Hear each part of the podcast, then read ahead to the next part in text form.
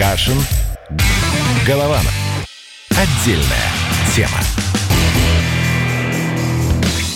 Летописцы земли русской Олег Кашин, Роман Голованов. Опасная пятница. Доживем ли мы до ее конца, узнаем. Привет, Роман. Бар э, «Койоты» закрыт на карантин по-прежнему, поэтому, я думаю, все будет не токсично. И давайте начнем сегодня с самой острой темы дня – Путин и Потанин. Вы их смотрели? Да, я, я вот если бар бы работал, сказал, что они подсаживаются к нам. Но бар не работает, поэтому мы слушаем их по приемнику. Путин и Потанин. Ну, ну, ну примерно, на, на вскидку так, э, порядок какой пример? Ну, расходы, я думаю, ну, 10 миллиардов и более, я думаю, вот так вот. Это миллиарды, вы сказали. А сколько стоит одна емкость, которую сейчас вот ну, будете менять? Одна емкость Пример. не могу сказать, но это пока расходы в сотнях миллионов рублей пока идут. Одна емкость, я думаю, что меньше. Один резервуар, где хранилось топливо, он стоит гораздо меньше, в разы. Просто Один, Согласен, да. Просто один резерв. Я, я к чему? Владимир Олегович, я к чему? Если бы своевременно поменяли, и ущерба не было бы экологического, и расходы бы такие не нужно было нести. Но это все про нефтяное пятно в Норильске, которое сейчас там на месте уже в полях устраняет сам Потанин. Да, ну и у Потанина отдельная тема, его антикризисный пиар, потому что тоже вот удивительное дело, на самом деле это не есть истина, не есть аксиома, что если вдруг в скажем так, на территории какой-нибудь большой компании случилась экологическая беда, компания для сохранения своего лица должна это скрывать или как-то минимизировать. Бывает, все бывает, бывает разлив, бывает наоборот. В общем, главное всегда, самая лучшая политика – прозрачность, самая лучшая политика – публичность. К сожалению, мы наблюдаем, да, что Норникелю пришлось пройти к этой публичности путь через три дня умолчания, потом скандал с Путиным, но хоть так, хоть так, поэтому я не вижу здесь проблемы, не вижу здесь повода для каких-то скандалов. То есть все хорошо? А, все, да. как, как в том ролике с Харламом, все есть, ничего нет. да, все, все нормально, под... да, все нормально. Отлично. Давайте еще послушаем э, Путина про поручение э, и э, обращение к Роспотребнадзору под контролем специалистов Росприроднадзора необходимо выполнить все компенсационные мероприятия по восстановлению биоразнообразия и окружающей среды. И кроме того, прошу Росприроднадзор скрупулезно проанализировать состояние аналогичных объектов по всей территории страны. А в случае необходимости организовать проверки в том числе с привлечением специалистов МЧС и правоохранительных органов. Вот так. Вот так. Ну, в общем, что здесь добавить? На самом деле, что называется, порадуемся за Владимира Путина, порадуемся за Владимира Потанина. Перейдем к грустным темам. На самом деле, вот давайте, более того, вот я помню, в моей молодости меня удивляло, когда, допустим, первая полоса коммерсанта, 97 год, и там не ебеда и не IPO, а умер пианист Рихтер. Это тема для первой полосы. И сегодня давайте не будем лицемерить. Важнейшая потеря, страшная потеря, печальная потеря. Умер актер Михаил Кокшин. Кувшинов. Роман? Знаете, еще сегодня одна страшнейшая потеря. Это не стало жены Андрея а, Норкина, да, Юлии Норкиной. На 52 года. Это наша коллега, соведущая, которые... Мы выступали раньше по вторникам в 8 вечера. Андрей и Юлия начинали свою программу в 9 часов. И ну, это просто ужас. Я, я видел, как и Андрей относится к Юле, это, что они всегда находятся вместе. А, и они ездили в Сергиев Посад, вот когда они рассказывали о своей поездке, там и ребята тоже говорят, вау, говорят, вот тоже там молодые, когда их встретили в, на улице, говорят, вот это вот настоя, настоящая любовь, когда люди так тепло относятся к друг другу, несмотря там на возраст, годы. Там мой знакомый сказал, говорит, я думал, что к, этому, к этим годам уже все друг друга ненавидят. А на самом деле любовь может сохраняться и только расцветать. И вот Андрей написал, что э, Юля спасала не только ежиков, потому что он разместил фотографию, там, где она держит на руках этого ежонка, но больше спасала людей. И вот кто-то, кто хочет проститься с Юлей, может перейти на страничку в Фейсбуке Андрея Норкина, почитать, там как раз э, весь план указан. Царствие небесное и вечный покой. Нам Царствие небесное... Я, Юлия я... была верующим человеком. Я тоже был у них в эфире два раза, и впечатление, конечно, прям, что я не представляю его без нее, поэтому соболезнования Андрею, конечно, и добавить нечего. Но все-таки тоже у нас радио, у нас э, шоу, извините, как бы это ни звучало, поэтому вернемся к другой потере, к общенациональной, наверное, как Шенов, потому что вот вас, Роман, я думаю, это уже не застало, вернее, вы этого не застали, а для меня, естественно, я не его поклонник и не могу представить себе его поклонников, но для меня это, конечно, знаковый герой кинематографа отечественного. А, и символ эпохи. То есть, на самом деле, понятно, что человек играл в разных фильмах, в том числе и в серьезных фильмах, но так получилось, что на рубеже эпох, э, прямо, прямо вот жестко на рубеже, в 85 году, он как дебютировал, правда, тогда не, еще не у режиссера, а у сценариста Эйрон Джана в фильме «Самая обаятельная и привлекательная». А давайте отрывок послушаем. И «Самая обаятельная», да, да у нас готов? Отлично, да, вот как я, как я прямо... Угу, давайте. Что это у тебя на рукаве? Третий день уже. Суп, что засохший? Да это клей, все забывает тереть. Вот что значит холостой человек. Была бы жена, она бы о тебе позаботилась. И мать все пишет из деревни «женись, да женись». А когда женитесь-то? А ты что? А что я-то? Кого-то полно сидит невеста, меня дожидается. Ну, знаешь, полно не полно, но в нашем институте можно присмотреть. Да. Надька Клюева. Чем не невеста? Вкусно готовит. Только за ней вон какой франт ухаживает. Вот, это действительно был знаковый программный фильм, потому что вот страна, страна была уже беременна перестройкой, еще не все это понимали, а режиссер Иранджан, сценарист Иранджан, понял фильм о том, как несчастные люди, желающие простого человеческого счастья, человеческого быта, вынуждены прозябать в этих НИИ, где даже ластик не стирает, и его нужно отмачивать в керосине. Вообще какая-то дикость. И с тех пор, с 85 года, э, Кокшенов, наряду с другими актерами, попал вот в эту обойму эрамджановского кино. И вот действительно, Роман, я не спекулирую возрастом, вы были маленькие, но это это и наш Тарантино, и наш Стивен Спилберг, и наш Рязанов, и наш Михалков, Анатолий Эйрамджан. Одинаковые совершенно фильмы про жлобов, про постсоветских людей, которые, там, не знаю, в личной жизни изменяют жене, в бизнесе кидают партнеров и мечтают уехать в Майами. Фильмов этих было штук сто, во всех играли Панкратов Черный, Кокшенов, Крачковская, там иногда Любовь Полищук, а однажды даже Валерия Новодворская. И Кокшенов, конечно, конечно, как образ постсоветского жлоба, образ человека, который вот, ну, абсолютная какая-то, вот извините, конечно, я сам из плоть от плоти этого, поэтому могу себе позволить говорить, абсолютная какая-то вот мразь такая, вот тупой, наглый, бессовестный. Понятно, что актер не равен герою, но он, как соавтор этого образа, конечно, символ эпохи, символ тех лихих, святых 90-х, каких угодно. Вот этот как бы бессовестный, бездушный человек в красном пиджаке с золотой цепью. Конечно, таким он останется.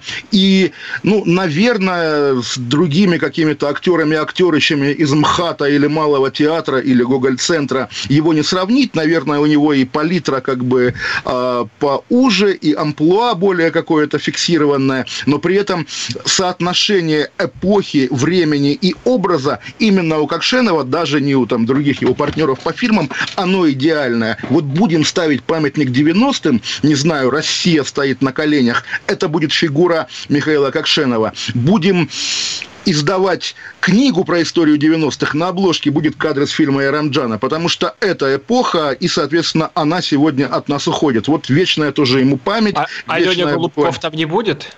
Леня Голубков, что называется, это как э, Брежнев, мелкий деятель эпохи Аллы Пугачевой. Нет, естественно, я не раздуваю, что это была эпоха Кокшенова, но как вот такое знаковое лицо эпохи, конечно, он. Более того, забавный момент, у меня есть теория, что вот весь этот набор советского так называемого культурного кода, который есть в нас до сих пор, этот набор фильмов, «Бриллиантовая рука», там все фильмы Гайдая, по сути, «Москва слезам не верит», еще что-то, «Ирония судьбы» на Новый год, это уже постсоветское изобретение, на самом деле, постсоветское советский подбор фильмов, которые нам в 90-е годы Первый канал подобрал. Потому что, ну, извините, конечно, в советские годы ты живешь, да, посмотрел, хорошо, два или три раза «Бриллиантовую руку» в 69-м году в кино, и как бы потом ее цитируешь, потому что больше ничего в твоей жизни не происходит. Еженедельная, ежемесячная «Бриллиантовая рука» или «Кавказская пленница» по телевизору – это чистые 90-е. И как раз эти фильмы 90-х кооперативные, не только Ирамджановская, как Шенов чуть ли не сам режиссером был, вот эта трилогия «Русский бизнес», русское чудо, еще что-то. Как, Русский счет. Да, как мужик из цирка взял медведя, чтобы сделать сафари для иностранцев. Отличный, отличная фабула, да. Вот эти, эти фильмы, конечно, они конкурировали с «Бриллиантовой рукой», и они, в общем, ее иногда побеждали, потому что ты в 90-е, там, не знаю, не то, что папа с завода пришел, а папа, не знаю, пришел с бандитской разборки, а может быть, просто он всю ночь бомбил на своих «Жигулях», вот, естественно, жизнь мрак полный, мама стоит на обочине шоссе, продает кастрюли, которыми ей выдали зарплату, и ты вставляешь видеокассету ВХС, видеомагнитофон, и там эта плохая там тряпичная копия показывает тебе вот с таким идиотским лицом актера Кокшенова, который говорит в натуре чувачелло. Вот, и ты понимаешь, в общем, жизнь продолжается. А последний, я сейчас открыл фильмографию, последние работы. «Папины дочки» сериал. Дедушка Леша, папа Сергея Васнецова. Потом «Воронины». Дмитрий Александрович, друг Николая Воронина. А, ну да, я, я тоже смотрю фильмографии любимых актеров, иногда удивляюсь. Посмотрите при случае фильмографию Никоненко, который последние 10 лет играет генералов Следственного комитета. Почему-то только Следственного комитета. Это очень смешно. Ну, понятно, на самом деле тоже здорово, что не пропали актеры. Потому что тоже мы знаем актерские судьбы, когда никому не нужный, там, не знаю, больной, одинокий. Год. Да, ну, слушайте, вот, что называется, так ему лет было уже, наверное, 100, да? Ну, слушайте, дай бог, чтобы как бы память о нем жила. И действительно человек, который делал делал нашу жизнь лучше в самые суровые времена. Ой, пойдем дальше, Каша. пойдем дальше. Голова. Голова. Отдельная тема. Настоящие люди. Настоящая музыка. Настоящие новости. Радио «Комсомольская правда». Радио про настоящее.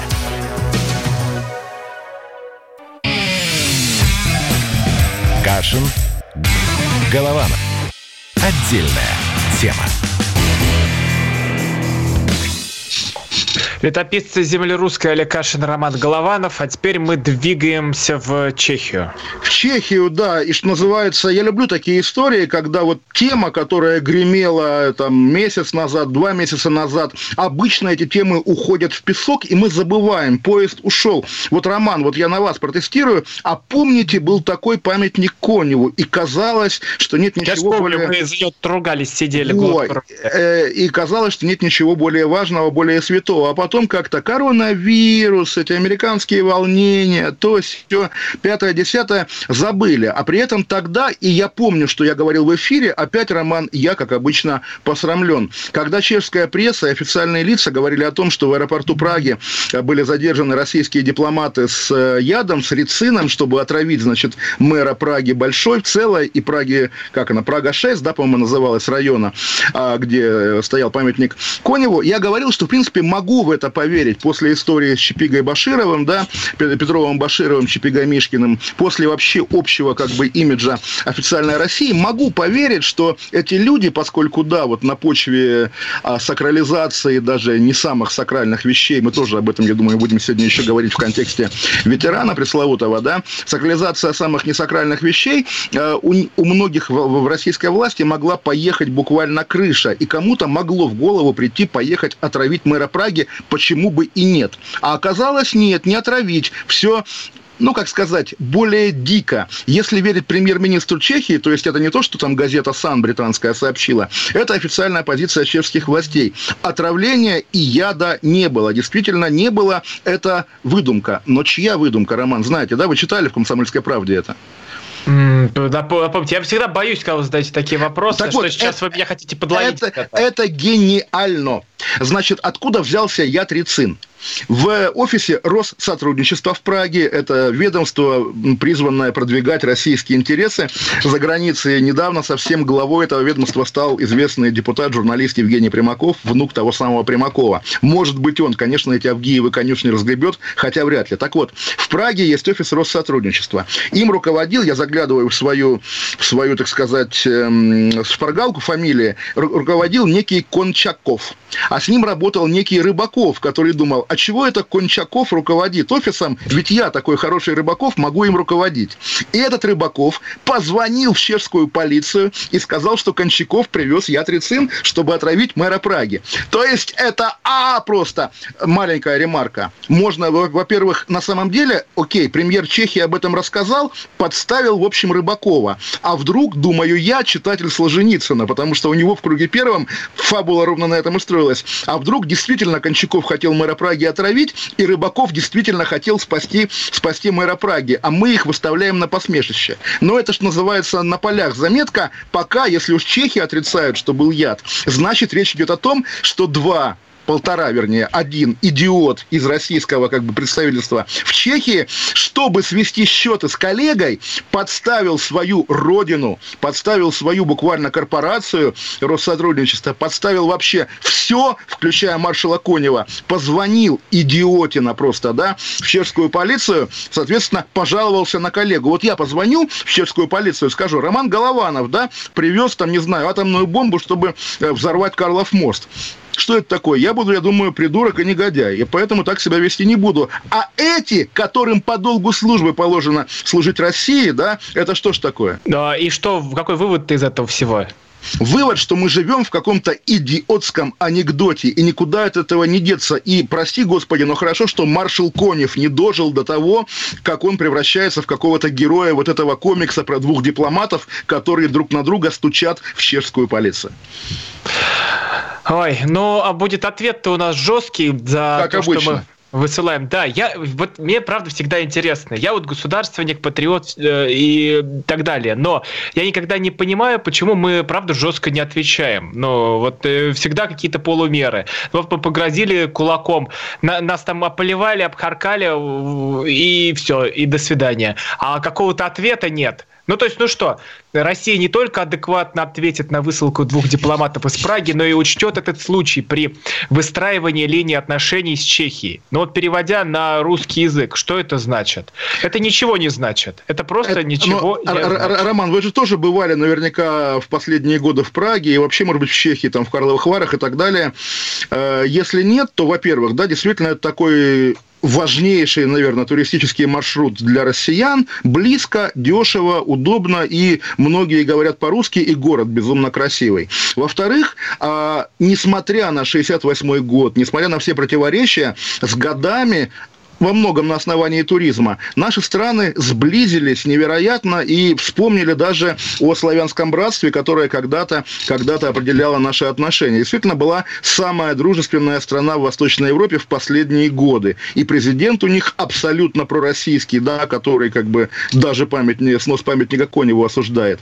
Но при этом, при этом Россия почему-то, вот этот скандал и история, которая длится довольно долго, я наблюдаю ее там по чешской прессе, известна, да, история, что э, посольство России в Праге, да, это самое большое посольство, по-моему, вообще из существующих в Европе, любых стран. Посольство США в той же Праге, в как бы проамериканской Чехии, там раз по-моему, в 5 или во сколько по численности дипломатов меньше. Есть теория, очевидно, да, что под прикрытием э, этого дипломатического представительства работают не только дипломаты. И Прага, как такой удобный перекресток всех дорог, используется, ну, наверное, и чего уж там, ничего в этом стыдного нет, как шпионский хаб.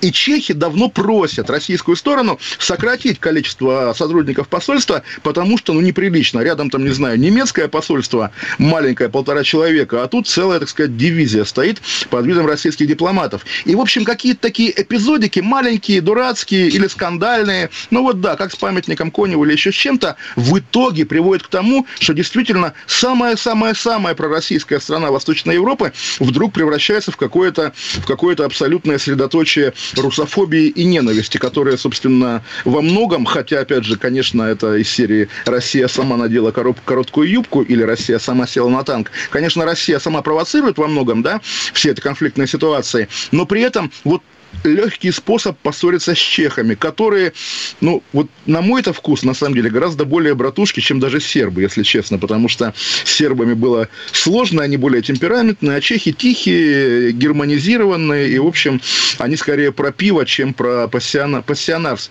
пассионарность. И даже в это, при таких исходных данных, испортить с чехами отношения, это, в общем, уметь надо. Но я не думаю, что дальше куда-то это все пойдет. Мне кажется, вот это финальная точка и ни на чем не остановится. Или Конечно, я не знаю, ну что, мы тут улицу какую-нибудь переименуем на там, где посольство Чехии у нас тут стоит? Ой, да, это отдельный разговор, готов его поддержать с удовольствием, потому что действительно регулярно раздаются голоса, каждая, ну, уже не первая страна, не вторая, не третья, да, где переименовывают место, где находится российское посольство, переименовывают в честь Бориса Немцова. Борис Немцов, напомню я вам, да, это все-таки не враг государства, это не террорист, это не преступник, не бандит и не революционер, по сути, да, это многолетний, и поскольку эпоха была, что называется, тоже становление государственности, государственный деятель, очень крупный, первый нижегородский губернатор в самые суровые годы, одна из крупнейших областей, в самые трудные годы реформ, первый вице-премьер, потом лидер парламентской фракции. В общем, действительно... Ну, в общем, один из таких чиновников и депутатов эпохи Кокшенова. Ну, в том числе, допустим, окей, подловили меня роман, без проблем, но, по крайней мере, когда иностранцы называют именем такого человека улицу, где находится российское посольство, ничего антироссийского на самом-то деле в этом нет. И когда Россия в ответ бледнеет, э, выпучивает глаза и говорит, это антироссийское действие, а мы назовем, значит, улицу, где находится чешское посольство именем маршала Гречка, вводившего танки в Чехию, в Прагу в 1968 году, думаешь, да как же так, боже мой, то есть, по сути, Россия признает, да, поскольку мы помним, да, что официально заказчиком убийства Немцова был какой-то непонятный чеченский водитель, который за деньги нанял офицеров чеченского МВД. Вот попробуйте, Роман, даже если у нас с вами будут какие-то деньги, попробуйте найти чеченского полицейского, который согласится кого-то убить по нашей с вами просьбе. Нет, конечно, эти люди выполняют приказ. И я предполагаю, исхожу из того, что Немцов был убит по приказу своего э, по приказу командования чеченских полицейских, да, то есть там не знаю на каком уровне, трудно говорить, можно догадываться, вот, и называя наименование улиц именем Немцова антироссийским жестом, Россия, по сути, берет на себя ответственность. Она сама говорит, да, это мы, да, мы не любим Немцова, да, мы считаем недопустимым, чтобы наше посольство было на улице Немцова. В Праге же вообще анекдот. Назвали Немцова площадь, где находится посольство, и посольство изменило свой адрес на соседний переулок, не переезжая никуда. В общем, парадным входом объявило черный ход, чтобы только не писать на конвертах площадь Бориса Немцова, дом 1. Почему-то их, как бесов буквально, от имени имени Немцова, от имени Немцова их корежит. Странная история, на самом деле. Вот буквально это э, шапка и вор, как бы, да, на воре шапка горит. Да нет, ну просто Немцова, вот как раз те, кто называют э, улицы его именами, превращают в какого-то, ну, страшного такого врага. Ну, Роман, если бы улицу назвали улица Пушкина, где посольство, это было бы тоже обидно. А какая разница? А, ну, Пушкин и Немцов – это разные люди, да, немножко? Ну, много общего, на самом деле, и по жизнелюбию, и по темпераменту, и по всему на свете. Я думаю, более того, я представляю людей, как бы, охранителей 1837 года, которые говорили, Пушкин такой скандальный был, такой вообще негодяй, да еще и бабник. Фу, какой Пушкин, не любим Пушкина. Вот, Роман, не повторяйте, как бы, эти ошибки. А еще его в ссылку надо сослать, и там его продержать и промариновать, чтобы э, там не писал свои гадкие стихи. Ну вот об этом мы и поговорим после новостей. Про тех, кого надо в ссылку сослать. В гиперссылку, да. Каша. Голова. Отдельная тема. Как дела, Россия? Ватсап-страна! Это то, что обсуждается и то, что волнует. Это ваши сообщения в прямом эфире, в том числе и голосовые. Каждый будний день с 11 до 15 часов с Михаилом Антоновым. Эфир открыт для всех. Включайтесь. Радио «Комсомольская правда». Радио про настоящее. Кашин. Голованов. Отдельная тема. Летописцы земли русской Олег Кашин, Роман Голованов. Ну, сейчас будем ругаться. Кракен на подходе.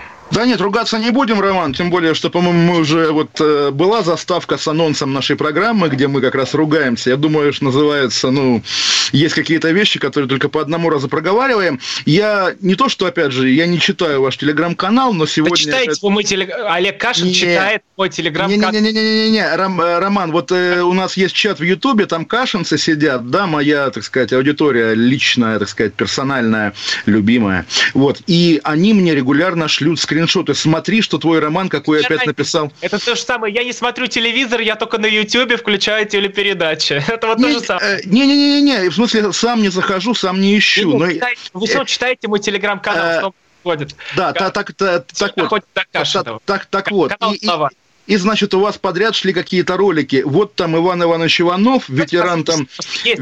А, ну давайте, ветераны против Навального. Ветераны ругают Навального. Давайте, Роман, послушаем, что вы там нам приготовили. Это вы снимали этих ветеранов? Вы к ним с а, камерой Александр ходили? Александр Базилов, ветеран Великой Отечественной вы, войны. Вы, вы его снимали? Не вы. Хорошо, хорошо. Давайте. Великую Отечественную войну мы отстояли свою родину. И нам не особенно важно, что есть какие-то личности, которые обливают нас грязью. Нужно сказать, что у этих товарищей, с позволения можно сказать, нет ни родины, ни чести, и они не имеют того дорогого, что нам дорого в нашей жизни. В общем, история, просто надо историю напомнить, что Давайте. Навальный у себя в Твиттере назвал там э, одного из ветеранов, который поддержал там, э, решение власти э, предателями. Роман, я даже поперхнулся, тем более, что... я, сам, я сам думал, что я скажу, у меня вот этот кадык аж дрожал. Да, решение власти. Какое решение говорить не будем, хотя речь идет о поправках. Да, давайте прямо. И давайте еще прямо вы слегка роман передернули, потому что Навальный не назвал ветерана. В ролике была куча народу. Первым был вообще, не первым, одним из первых Артемий Лебедев, этот КВНщик, калмыцкий, еще какие-то люди. В общем, они агитировали за поправки, да. И Навальный назвал их, этот набор людей, халуями и какими-то еще лизоблюдами. Вот. И так получилось, что в этом ролике один из э, там десяти человек – это некий ветеран войны. Отдельная история, я не люблю за такие вещи цепляться, тем более, что вроде бы он действительно там в какие-то тинейджерские годы, этот дедушка был в партизанском отряде. Но, по крайней мере, база «Подвиг народа» указывает на то, что он 26-го года рождения, 15 лет на момент начала войны, и первая награда времен войны у него это медаль за, побед, за победу над Германией, которую всем давали в 45 году по факту присутствия в армии. Да, у него звание лейтенант административной службы. То есть это ветеран как раз такого рода, которые в моем детстве ходили на уроки мужества в школу и, собственно, вызывали в том числе и какие-то возмущенные комментарии со стороны реально воевавших дедов. Но это бог бы с ним. На самом деле, как смешно, действительно позорно уцепились вот э, вы и ваши единомышленники за то, что в этом ролике понятно, о ком говорил Навальный, понятно, что Навальный имел в виду. Уцепились за этого несчастного ветерана. Я вопрос задам другой, да. Во-первых, а зачем, кто и как вытащил этого ветерана сниматься в ролике? Я представляю, как это делается. Там, привет, дедушка, а хочешь там, не знаю, продуктовый набор, да, еще что-то. А помнишь, там, э, к тебе губернатор приходил в прошлый раз, там, не знаю, там, провел канализацию, еще что-нибудь. Вот пора, пора расплачиваться. Как, такая дурная история, потому что, ну, всегда, да, когда там Тёма Лебедев выступает, он сам говорил, да, что, значит, ему предлагали деньги за этот ролик. Тёма Лебедев выступает, мы понимаем, чем он мотивирован, человек, делающий там государственные подряды, государственные заказы. Потом вторая производная, когда уже каких-то новых, новых ветеранов снимают в роликах, мы ненавидим Навального. Они что, извините, конечно, ну вот сидит столетний дед, потому что воевавшему реально, воевавшему ветерану там под 100, да, 98 лет обычно, сидит вечером, проверяет Твиттер, да, и видит твит Навального, и тут он молчать не может. Понятно, что вряд ли это, это так в реальности, да, понятно, что деда ищут, вот там, не знаю, не вы, да, я спросил, не ваше видео, а какие-нибудь гостевые продюсеры, о, что, есть дедушка воевавший, да, ветеран, давайте его снимем. Приходят и говорят, так и так, дедушка, запомни фамилию, Навальный. Как? Навальный. Вот он как Власов. Как Вла... Он как Власов? Да, да, дедушка, не сомневайся. И дедушка говорит, вот такие, как Власов. Тоже я видел в канале Rush Today такой же ролик, где дедушка говорит, а вот к нам таких людей забрасывали, таких как Власов, и мы Это их у меня тоже в телеграм-канале. А, ну вот-вот-вот, да. Оттуда, оттуда. Вот. И Власова, Власова не забрасывали, да, Власов был советским генералом вообще-то, который потом перешел на сторону немцев, как бы разница есть. И э, так получилось, да, иллюстрация к, к, к нашей, так сказать, жизни, сложной жизни. Буквально вчера тоже какие-то люди случайно мониторя заметили на сайте Бессмертного полка, на том самом сайте Бессмертного полка, куда сторонники Навального, так называемые сторонники Навального, недавно положили фотографии Гиммлера и Гитлера, да, и за что получили уголовные дела. Кто-то, я думаю, на самом деле, что тоже кто-то пошутил, от имени внука Василия Блохина, если знаете, кто это такой, выложил полковника Блохина, который, соответственно, тоже бессмертный пол, герой, оказался, ну, э, сегодня уже удалили, но просто удалили, не, не ищут хулигана, да, не пытаются его посадить. Блохин, известный очень человек, похоронен Послушайте, на Блохин был кладбище. в 54 году лишен всех своих званий и регалий. Да, да, ну вот... а, а потом в 55-м он умер. После да. смерти Сталина его отстраняют от всего. Олег, да. это, это предатель и, э, и э, кровопийца. Кто? То, что туда Блохин. будут... Блохин, то, что да, туда будут... Да. Да, подождите, подождите, теперь да. я отвечаю. То, что да. туда будут закидывать а, разных а, палачей, ла, разную ежовщину, это сто процентов. Потому что у вас теперь, ну не у вас, а у тех, кто это делает, остался единственный путь, чтобы не нарваться на статью. Гитлера нельзя, Власова нельзя, а, этого главу вермахта нельзя. Ага, давайте-ка мы пойдем по Ежову. А что самого Ежова-то не закинули? Что не додумались-то? Могли сразу же взять и закинуть, я уверен, как-нибудь пропустили какого-нибудь от внучки или внука Ежова. Но ну, все, все я, сделано. Я... Да подождите, все сделано для того, чтобы э, вот сейчас и здесь э, осквернить э, и все залить грязью. Вот, вот одна история. Берем ее и начинаем раскручивать. Но это люди, у которых нет ни совести, ни чести, у которых где у вас воевали бабушки и дедушки? В какой армии? С какой армией они встречали победу? С фашистской армией? Нет, с Красной армией. И почему сейчас это происходит? Это ужас. То, что дедушка выступил и ответил Навальному, да пусть к нему пришли, пусть ему показали этот твит. Но на это и расчет, что вот э, этого человека, которого он оскорбляет, нет в интернете. То, что правду ты ни от кого не добьешься. Слушайте, а вот потом что на деда, какая вот на того, про которого написал Навальный, кинулась орда и атака? Потом что, что могло произойти? Выловили бы этого где-нибудь деда? А если бы с дедом что-то случилось? Помните, вы мне говорили там, а если кто-то на Уткина нападет, кто будет нести ответственность? А, бы, а нес бы вот этот вот э, власовец и фашист ответственность, если бы у деда сердце тюкнуло? После всего, что он устроил, после того, как вокруг бы все ходили и устраивали, устраивали вот эту вот э, коридоры позора. Потому что вот это вот гадина, а иначе назвать нельзя, настоящий фашист. И пора уже привлекать за оправдание нацизма. Я не понимаю, почему. Он до сих пор ходит на свободе. Привлекают кого угодно. Этих тупых ребят каких-то, которые за, залили туда эти фотографии. Но организатор всего этого ходит на свободе. Можно загружать в Твиттер любые фотографии, как выяснилось.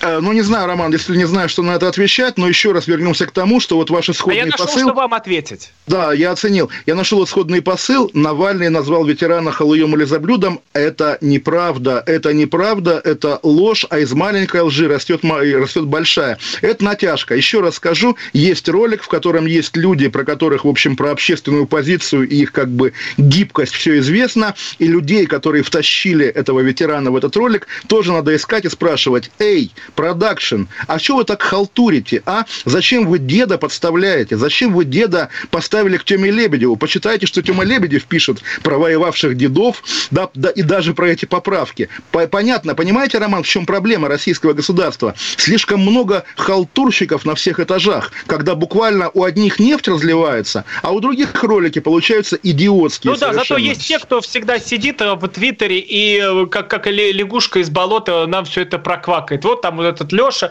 нам расскажет, как все устроено. Кира Ярмаш там раска- расскажет, сколько у нас до горизонта километров 4,7, и как же винтовка может стрелять на 7 километров, опять все выдумали, опять все оболгали. Ну, а, Олег, ну что вот, на, ну, Ужас, да, фу, давай, да, давайте, Роман, посадим Киру Ярмыш в тюрьму. Я думаю, Нет, по, Кира Ярмыш, по Кире Ярмыш просто, вот просто ходит и вожделеет по Навальному. Но вот у нас есть Навальный, как раз тот, с кем надо разбираться. Кира Ярмыш не надо, пусть пока это ходит. Хорошо, Навального, допустим, посадим в тюрьму, а тех халтурщиков, которые сняли ролик с ветераном, куда? Им что, орден? Их повысят? Не разогнать, Нет, Роман. просто это вот э, не давать заказы больше, по, не, не передавать ничего на аутсорс. Это, это легко сказать. Эти люди будут всегда, и ролики про геев будут всегда эти тоже абсолютно бездарные, тупые. Да ладно, а ролик как раз выстрелил. Не, он выстрелил, знаете где? Именно среди либеральной интеллигенции, которая присылает его друг другу. Смотри, какой ужас. Представить себе, что он кого-то убедит голосовать. В общем, нельзя. На самом деле, еще раз, я бы с огромным удовольствием сам, что называется, был за, за все хорошее, что несет российская власть. Но, к сожалению, вокруг нее вьется К сожалению, такое... у вас программа в 9 часов. А, параллельно с программой «Время». Но говорят, говорят, у Клейменова подводки хуже, чем у нас с вами, поэтому как бы неизвестно, кто, кто лучше, кто хуже. Не, мы покруче будем, это точно. Да, ну вот э, грех так говорить, конечно, что называется, мы любим Первый канал, но тем не менее, в общем, история о том, что действительно полнейшая деградация идет, и представить себе, как к выборам 2036 года будут готовиться в Кремле, я думаю, они уже на, на языке жестов и языке как бы каких-то таких физиологических звуков будут общаться с обществом. Вот что я хочу хочу сказать. Вот, вернемся после паузы. Каша. Голова. Голова. Отдельная тема. Георгий Бофт. Политолог, журналист, магистр Колумбийского университета, обладатель премии «Золотое перо России» и ведущий радио «Комсомольская правда» авторскую программу Георгия Георгиевича «Бофт знает». Слушайте каждый четверг в 17.00 по московскому времени. А что такое деньги по сравнению с большой геополитикой? Мы денег тут не считаем. Кашин. Голованов. Отдельная тема. Давайте про Америку. Мэр э, Миннеаполиса расплакался во время церемонии прощания э, с Джорджем Флойдом. Он прямо у гроба разрыдался. Я сейчас посмотрел ролик, где он да. так прям схватился за ручку. Но тут главное, главное, главное, что гроб золотой. Я не знаю, он из цельного куска золота или все-таки позолоченный, потому что это, конечно, это, конечно, ну, понятно, да, мы понимаем... золотых цепей такие же, как какие рэперы носят. Ну вот, да, мы понимаем, что это как раз не то, что там вызывает какой-то даже протест, потому что да, понятно, роскошь вот для афроамериканского общества, она немножко другая, чем роскошь там для, для москвича, допустим. Это понятно, что вот стиль там каких-то рэперов, да, а, он немножко другой, и да, э, «Золотой гроб» в него совершенно укладывается. Но, конечно, что-то вот вызывает какое-то эстетическое неприятие, хотя, хотя вот тоже американские похороны – это отдельная тема. Мы сегодня все вспоминают похороны Мартина Лютера Кинга, естественно, в контексте, что там было поскромнее, чем вот у этого человека. А я вспоминаю похороны Рейгана. Вот самый белый президент, такой прямо Трамп 80-х на самом деле, тоже вполне консервативный и совершенно не про, не про либеральные ценности современные, не про леволиберальные ценности. И его хоронили тоже, понятно, что не в золотом гробу, и понятно, что без этих, собственно, таких э, чисто афроамериканских штук. Но тоже вот смотрел я церемонию и думал, как-то это вот э, у нас вызвало бы смех, наверное, когда лошадь без всадника, но в стремена вставлены сапоги а пятками вперед. Это как бы что-то означает по-ковбойски. И еще какие-то такие штуки, которые, ну да, вот на самом деле, как сказать, э, культура погребения, культура, тем более больших похорон государственных, по сути, да, Э, этого парня тоже хоронят на государственном уровне с почестями, да, она во многом определяет лицо, лицо и государства, и общества. И как раз вот я советовал уже, по-моему, посмотреть фильм «Великое прощание» про Сталина, когда, собственно, да, э, не «Великое прощание», его при перемонтаже Лазница назвал государственные похороны. Э, как жертвы, да, прощаются, оплакивают своего буквально тирана, своего палача. Очень сильный фильм, прямо очень советую. И здесь что-то такое, вот все эти противоречия, да, они вдруг, да, оборачиваются стоящим на коленях белым мэром Миннеаполиса. И, конечно, это вызывает какие-то сильные эмоции, которые как-то проартикулировать трудно, и не русскому человеку, наверное, это делать, потому что мы все-таки, да, да, даже те из нас, кто считает себя знающим Америку, все-таки мы вне этого контекста живем. И второй момент, который вот тоже, да, мы вне контекста, но меня, конечно, поражает, и это не сегодня началось, это история года три, как минимум, я э, писал тогда еще, как в Америке валят памятники, памятники конфедератам. Сегодня опять сносили, или вчера сносили памятник генералу Ли, и его какой-то прапрапраправнук, да, говорил, что я одобряю снос памятника моему прапрапрадедушке, да, он вертится в гробу, но и пускай вертится.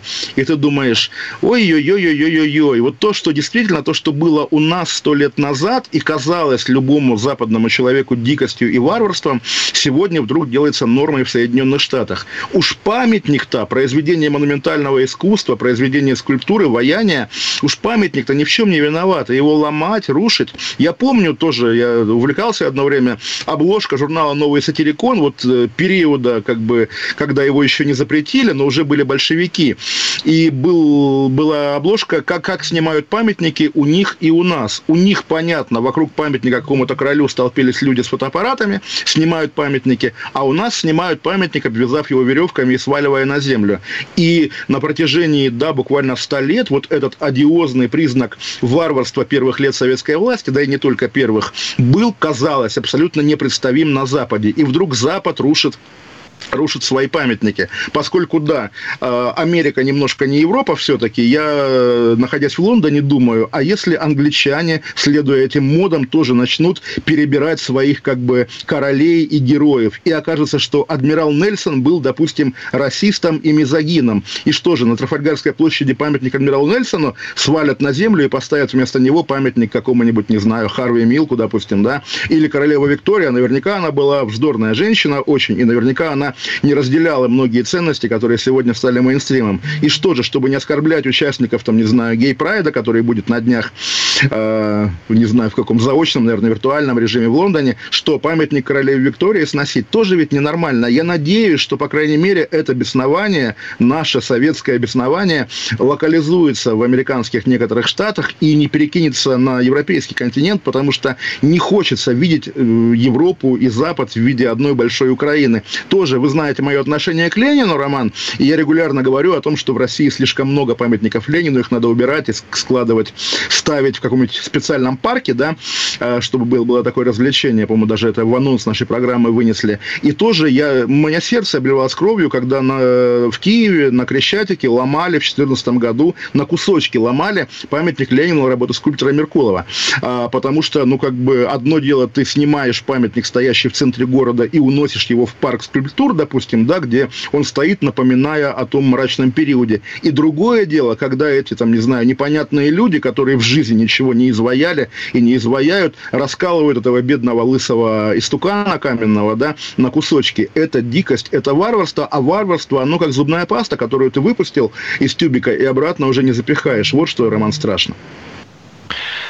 А, я еще раз попробую спросить, а у нас-то все это возможно, что у нас возникнет сакральная жертва? Потому что я, смотрите, как я смотрю за а, сейчас за тем, что происходит в Мексике. Там а, подбегают протестующие, обливают полицейского горючкой, подносят зажигалку, дядька горит, прям спрыгивает с мотоцикла, катается по земле. Что, оказывается, случилось? Там гулял один мексиканский 30-летний каменщик, и его задержали за то, что он ходил без маски. Причем ну, там упаковывают его очень очень жестко, прям в машину запихивают. Ну, Потом... Угу. А что, что не так? Не, не, не, все так. Я просто про Мексику имею что сказать. У меня был эпизод, но вот э, тоже я не Да, и раз... к тому, что да. вот ровно прям по американской линии все идет, мне кажется, мир так с ума сходит. И я думаю, кого здесь, вот какого мигранта здесь кто-нибудь пнет, толкнет, чтобы здесь все вспыхнуло? Ну нет, Роман, мы только что пережили историю на Урале, когда мужика, с, э, утащившего вроде бы рулон обоев, да, застрелили, застрелили росгвардейца, и потом еще объявили, что он сам... А мужик какой национальности был? А какой, русский, наверное? Вот. И жизнь русского имеет значение, тоже мы об этом спорим, и многим не нравится это выражение, многим, в том числе критикам власти. И каждый раз вздыхаю, как смыкается, смыкается многонационалочка государственная с многонационалочкой интеллигентской. А про Мексику нет, просто маленькая ремарка была. Я не раз рассказывал про покушение на мою жизнь, которое организовал тогдашний губернатор Турчак из Псковской области. И вот я однажды где-то на какой-то конференции за границей выступаю, рассказываю, вот там покушение, вообще в России на журналистов нападают, и мексиканский делегат говорит, ой, я понимаю, у нас вот в прошлом месяце наркомафия убила типа 48 блогеров, которые писали гадости по наркоманию. Я думаю, что 48 блогеров убили? Ой, наверное, мы еще до Мексики не доросли. Поэтому, ну, надеюсь, и не дорастем. Просто убили и все, что ли? Убили, нет, они постоянно убивают, там же ад, ад царит. Мексика – это дикая страна. При всем уважении, мы росли на мексиканских сериалах, но не хочу, чтобы Россия стала Мексикой. Ну, это как про в сериале про молодого папу убить э, священника за то, что он там спит с женой кого-то из картеля. Ладно, после выходных... До понедельника не поругались, заметьте, не поругались. Каша. Голова. Голова. Отдельная тема. Когда армия. Состояние души. Военное ревю на радио «Комсомольская правда». По вторникам и четвергам полковник Виктор Баранец метко стреляет словом. Победа и победитель – это для нас свято. Если вам поплевать на это хочется, то это на соседнюю радиостанцию. А полковник Михаил Тимошенко подает снаряды. Вся правда о настоящем и будущем наших вооруженных сил. Ну и немного армейских байк. Медведя можно научить стрелять из автомата. В прямом эфире. Слушайте и звоните. Военное ревю. По вторникам и четвергам в 16.00. По московскому времени. Никто не уйдет без ответа.